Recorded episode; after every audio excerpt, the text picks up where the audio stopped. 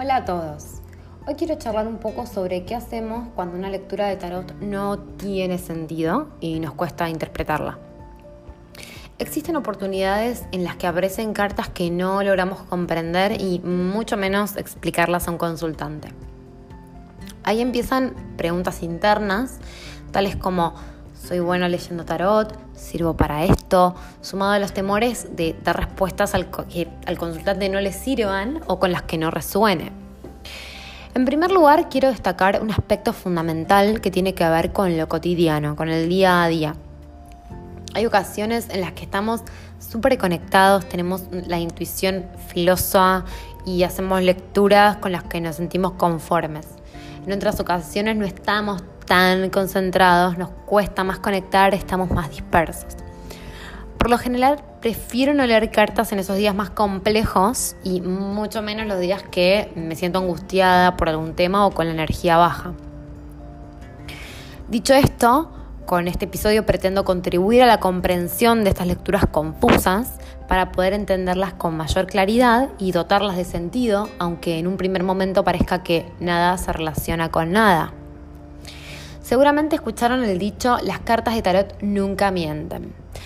Adhiero a esta creencia, pero porque considero que es mayoritariamente cierto. Bajo ningún punto de vista vuelvo a mezclar las cartas y seleccionar otras cuando no tengo cabal comprensión del mensaje. Lo tomo como un desafío y me propongo resolverlo de la mejor manera posible con paciencia y las herramientas adquiridas a través del aprendizaje.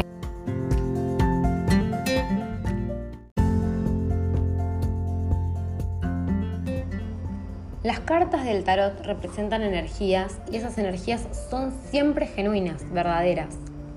No obstante, el meollo de la cuestión está vinculado a cómo interpretamos esas energías dentro de una lectura.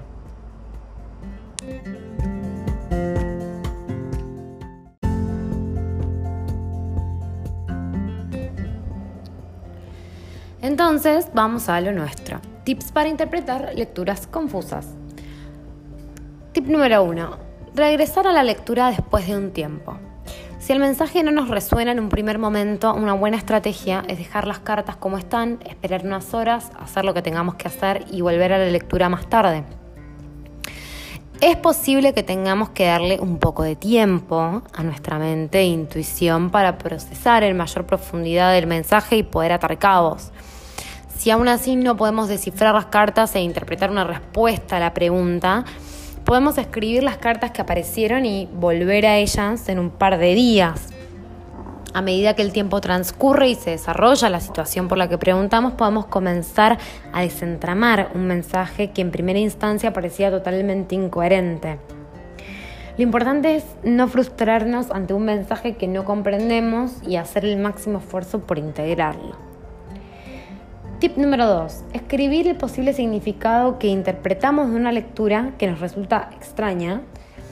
Meditar con aquellas cartas que aparecieron que no parecen tener mucho sentido y a partir de ese momento de reflexión observar qué ideas nuevas van surgiendo. Tip número 3. También podemos contarle a algún amigo, amiga, colega, tarotista sobre el mensaje que interpretamos, a ver si puede darnos su perspectiva acerca de la situación. Es fundamental tener humildad para reconocer que no estamos comprendiendo lo que nos dicen las cartas.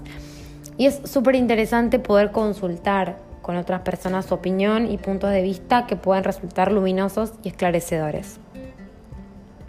Siguiente tip.